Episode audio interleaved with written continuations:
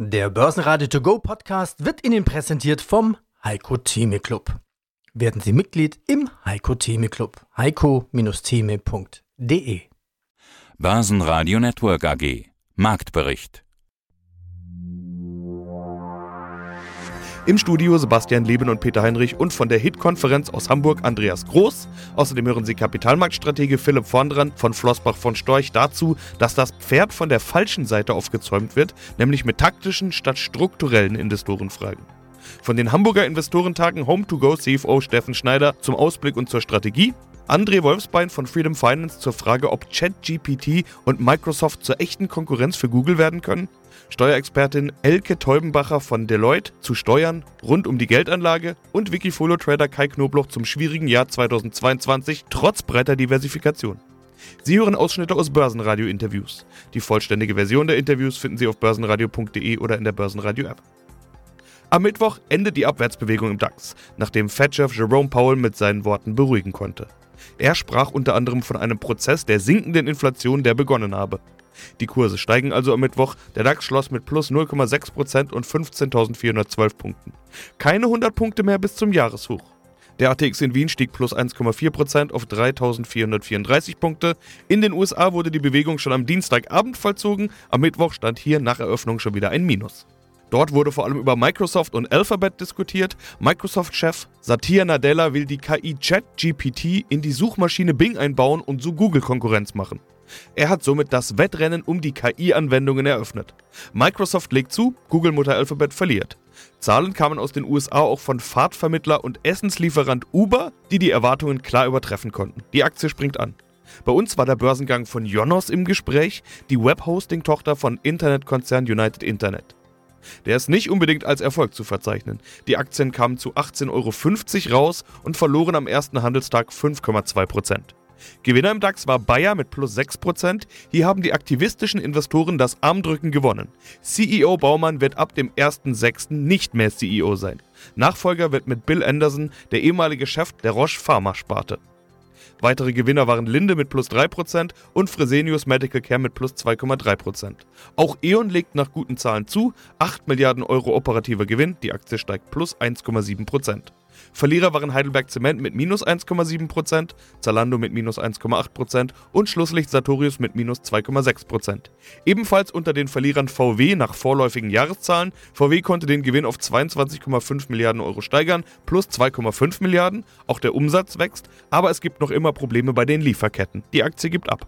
Grüß Gott, mein Name ist Philipp Vorntran von Flossbach und Storch. Warten tun einige ja schon lange. Also manch einer ist letztes Jahr irgendwie im Mai, Juni ausgestiegen. Im September wäre zumindest im DAX der perfekte Zeitpunkt gewesen, stand jetzt der Tiefstand. Der DAX war vor ein paar Wochen auf dem 12-Jahres-Hoch, also so hoch wie sonst nie, an keinem anderen Tag in den vergangenen zwölf Monaten. Also die, die gewartet haben, die schauen ehrlich gesagt ganz schön dumm aus der Wäsche jetzt. Ja, das, was wir gerade eben an Taktik diskutiert haben, erleben, das kann sich ja ohnehin nur jemand leisten, der die Frage stellt, soll ich jetzt 50 oder 70 Prozent Aktien in meinem Vermögen und das ist ja leider nicht die Mehrheit in Deutschland. Wenn wir so die durchschnittlichen äh, Vermögensstrukturen anschauen, dann ist ja eine Aktienquote von 15 Prozent schon fast eine hohe. Und zwar nicht nur bei privaten, sondern auch äh, bei institutionellen Investoren. Da ist taktischer Überlegungsspielraum überhaupt nicht gegeben. Da muss man zunächst einmal versuchen, die Aktienquote in Richtung 30 oder 35 oder besser 50 Prozent hochzufahren und dann kann man über Taktik anfangen zu diskutieren. Also in Deutschland zäumen wir das Pferd also grundsätzlich von der falschen Seite her auf. Wir starten immer mit der taktischen Frage, die Sie ja mit dem fulminanten Jahresbeginnstart auch in den Raum geschmissen haben, anstatt zu überlegen, wo muss ich denn überhaupt von der strukturellen äh, Vermögensverteilung positioniert sein, um mein Renditeziel realistisch erreichen zu können. Und wenn ich dann diese strukturelle Positionierung zumindest die untere Bandbreite bei den Aktien erreicht habe, dann kann ich weitermachen mit der Taktik. Wie gesagt, äh, in Deutschland ist die Taktik die dominierende Diskussion in, in allen Gesprächen, auch mit Medienvertretern, anstatt dass man hingeht und sagt, so, wir machen jetzt eine Struktur, äh, die wird implementiert und sobald man die implementiert hat, dann haben wir eine gewisse Bandbreite, in der wir agieren und diese Bandbreite ist der Raum für die Taktik. Okay, also Aktien. Da muss man immer noch wissen, wo investiert man? Ich weiß, ich brauche jetzt mit Ihnen gar nicht die Berichtssaison der einzelnen Unternehmen durchzugehen oder sowas. Aber Qualitätsaktien ist so ein Begriff, den Sie dann ganz gerne nennen. Die Berichtssaison zeigt ja, dass die Firmen durchaus in der Lage sind, die Probleme irgendwie zu bewältigen. Vor allen Dingen diese Qualitätsaktien oder die, die großen Qualitätstitel. So also eine ähnliche Frage habe ich mit Ihnen ja schon mal diskutiert. Aber jetzt in dieser Berichtssaison sieht man doch, deutlich, dass Unternehmen nicht nur reagieren konnten, also die Gewinne beispielsweise steigern konnten, die Dividenden gesteigert werden, sondern dass sie auch jetzt reagieren. Wir sehen große Stellenstreichungen und die Diskussion habe ich schon mit ein paar Experten geführt, die sagen, nein, das ist nicht der Beginn einer Krise, sondern auch das ist wieder ein Agieren der Unternehmen, ein Reagieren auf die Situation. Die waren eben einfach zu fett geworden und machen sich jetzt schlanker, so will ich es mal salopp sagen. Also ist das alles, was wir da gerade sehen, eigentlich genau der Beweis oder der Beleg für diese These, die wir schon ein paar Mal diskutiert haben, dass eben die Unternehmen sehr wohl in der Lage sind, auf Krisen zu reagieren. Wir sind ja schon seit Jahren von einer Krise nach der anderen gejagt sozusagen. Jo, jetzt fangen wir mal mit Preisen an. Wir haben uns ja Anfang äh, letzten Jahres über die Inflation und die Auswirkungen auf die Gewinne unterhalten. Und meine pluppe Aussage war, naja, wir hätten keine Inflation, wenn die Unternehmen nicht die Preise anheben. Und wenn die Unternehmen in der Lage sind, die Preise anzuheben, dann werden wir am Ende des Jahres feststellen, dass nominal die Gewinne einmal mehr gestiegen sein werden. Und das war wirklich der Fall. 2022 wird Gewinnsteigerungen zum Beispiel äh, bei den großen US-Aktienindizes von circa 7 bis 8 Prozent vermelden können. Absolut im Durchschnitt der letzten Jahrzehnte.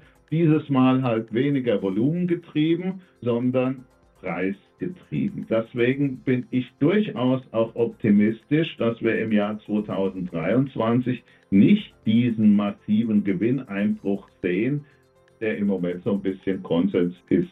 Vielleicht wird es dieses Jahr keine 7 Prozent plus, aber irgendwas so zwischen 1 bis 3 Prozent. Hallo, Steffen Schneider, ich bin der CFO von Home2Go und wir sind der weltweit größte Marktplatz für Ferienwohnungen und Ferienhäuser. Jetzt 2014 die Gründung, 21 Börsengang. Wir sprechen jetzt heute Anfang des Jahres 23 über die Zahlen von 2022. Wie ist das Jahr denn jetzt gelaufen? Waren Sie in der Historie profitabel? Weil noch sind Sie es ja nicht. Sie wollen es zeitnah werden. Wir sind es noch nicht in 22 gewesen. Das war aber auch nicht unser Plan. Also wir haben ja unsere Guidance zweimal angehoben, sowohl beim Umsatz als auch beim Ergebnis. Wir haben jetzt noch keine Zahlen veröffentlicht, aber wir haben schon, als wir dieses Backlog bekannt gegeben haben, gesagt, dass wir innerhalb der Guidance sind. Und Stand heute sind wir da jeweils am oberen Ende der Guidance, sowohl bei Umsatz als auch Ergebnis. Und insoweit sind wir da, machen wir wieder einen guten Schritt nach vorne und werden dieses Jahr den nächsten Schritt machen. Also wir sind unsere Strategie sind wir gut unterwegs, den On-Site-Anteil weiter auszubauen, die, das Wachstum weiter auszubauen, die Profitabilität weiter auszubauen und werden da dieses Jahr den nächsten Schritt machen und dann hoffentlich den Break-Even erreichen. Break-Even auf welcher Basis?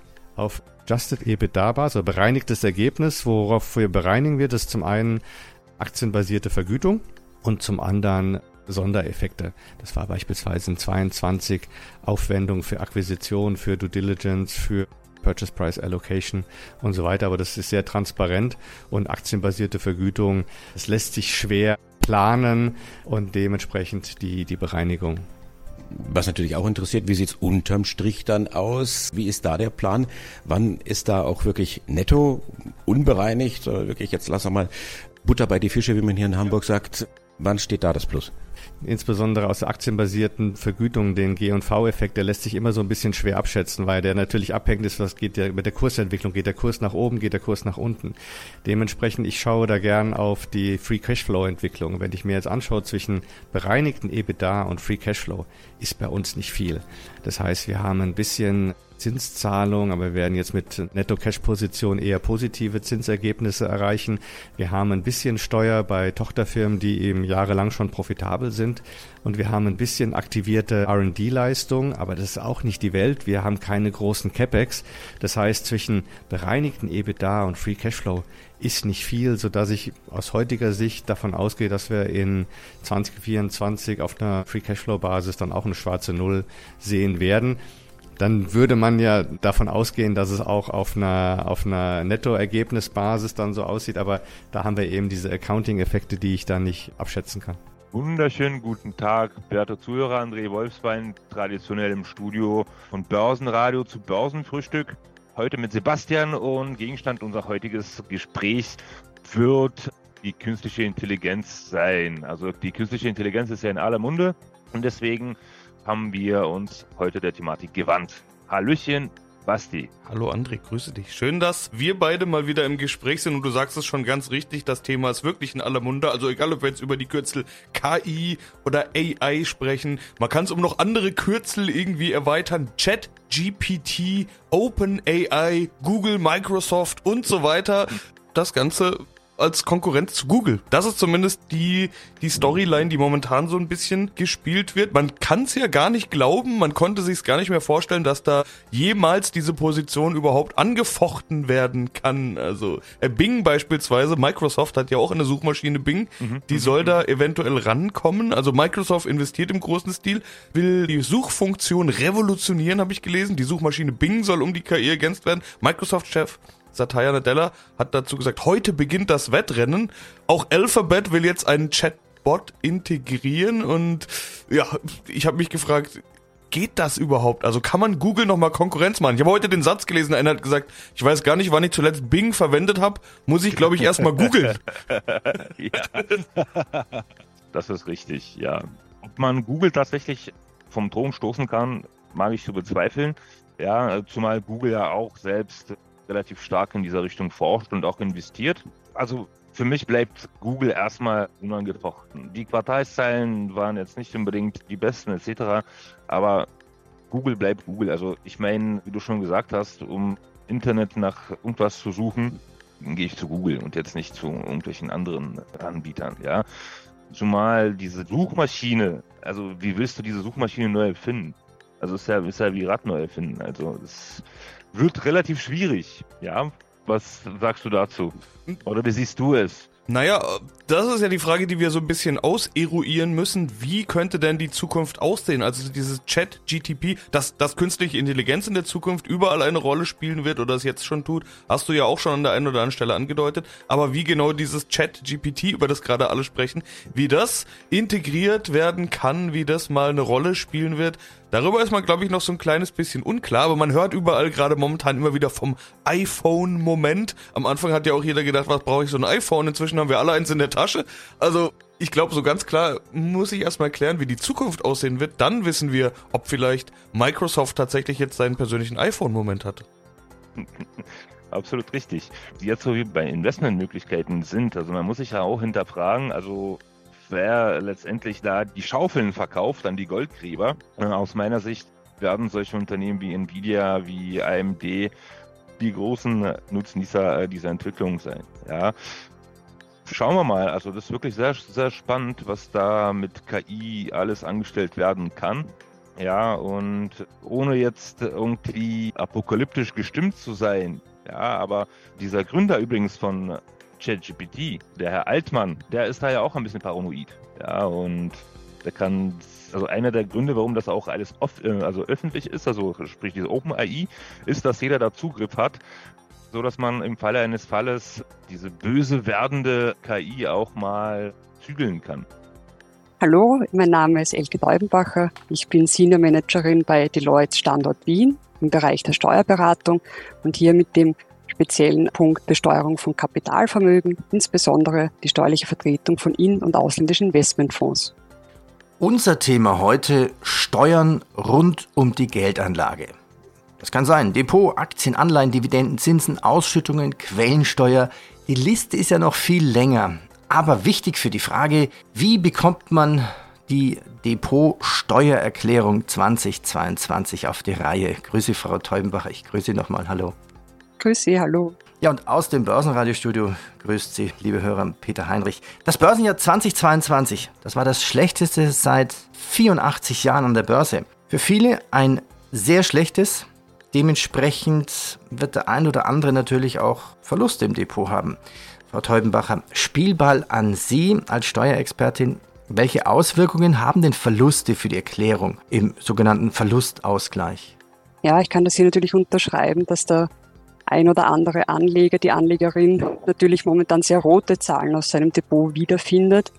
Was grundsätzlich für alle, die die Nervenstärke hatten, hier die Füße stillzuhalten, momentan eigentlich noch kein wirkliches Problem darstellt, weil die Verluste ja nicht realisiert wurden. Ja? Also ich habe zwar keinen allzu schönen Wert auf meinem Depot, aber solange ich nichts veräußere, verkaufe und diese Verluste realisiere, ist soweit noch mal nichts passiert. Ja? Sollte doch der ein oder andere Verkäufe getätigt haben und auch Verluste lukriert haben, besteht ja die Möglichkeit, etwaige positive Erträge, Gewinne und Verluste entsprechend gegeneinander zu verrechnen. Gilt das für die lange Liste, die ich vorhin aufgezählt habe? Dividenden, Zinsen, Ausschüttungen, ausschüttungsgleiche Erträge, laufende Erträge und sogar aus Kryptowährungen? Mhm, mhm.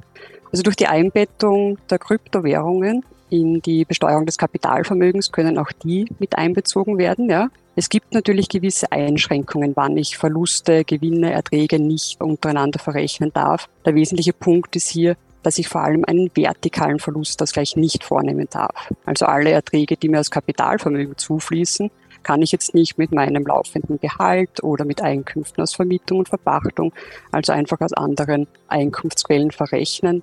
Und innerhalb der Kapitaleinkünfte gibt es auch Einschränkungen, dass ich zum Beispiel Gewinne, Erträge, die dem besonderen Steuersatz von 27,5 Prozent unterliegen, nicht mit Erträgen, die einem anderen Steuersatz, das können 25 Prozent bei Bankzinsen oder auch der progressive Steuersatz bei bestimmten Investments sein, verrechnen darf.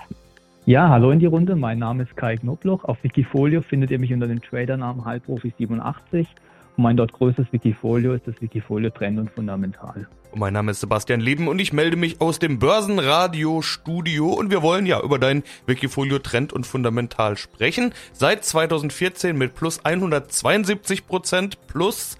Das sind 12 Prozent im Jahr ungefähr, auf 12 Monatssicht, aber minus 15,7. Und es war sogar zwischenzeitlich noch schlimmer. Der Januar ist ja schon wieder ganz gut gelaufen. Jetzt will ich gleich dazu sagen, damit bist du natürlich keine Ausnahme. Ich glaube, die meisten Anleger haben irgendwie in den vergangenen zwölf Monaten mal Minus gemacht. Aber bei dir ist es dann jetzt doch ein zweistelliges Minus, minus 15,7 Prozent. Was hat denn nicht geklappt in den vergangenen zwölf Monaten?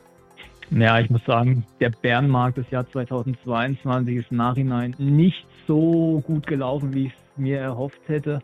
Also ich habe die Dynamik nach unten unterschätzt und ich muss auch sagen, ich bin schon mit Schwerpunkt in Growth-Werten, Wachstumswerten und auch in IT-Werten unterwegs.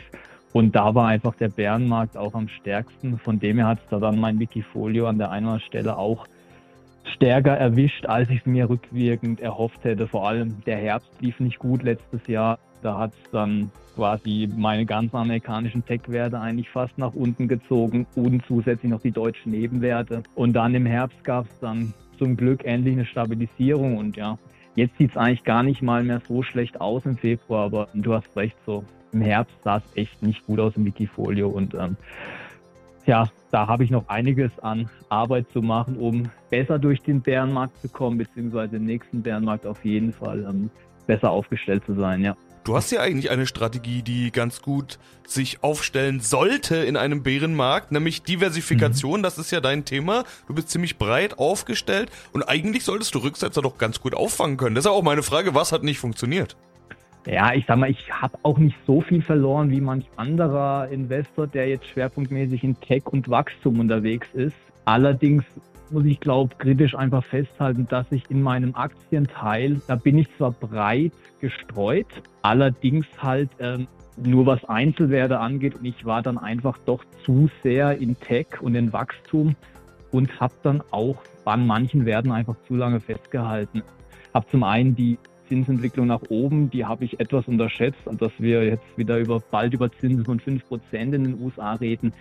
Ja, das, ähm, lag vor einem Jahr um die Zeit noch außerhalb meiner Vorstellungskraft und da muss ich einfach sagen, ist mein Learning, dass ich einfach zu sehr im Wachstumswertebereich unterwegs war und zu wenig defensive Sektoren einfach gewichtet habe. Ich bin zwar Anlageklassen technisch, so mit Gold und Silber habe ich noch beigemischt, die das auch ein bisschen stabilisiert haben, auch ein paar Anleihe-ETFs.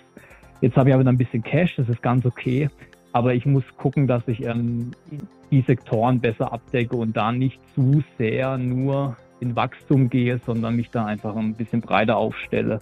wenn so eine Marktphase mal wieder kommt, wie wir sie erlebt haben. Ja.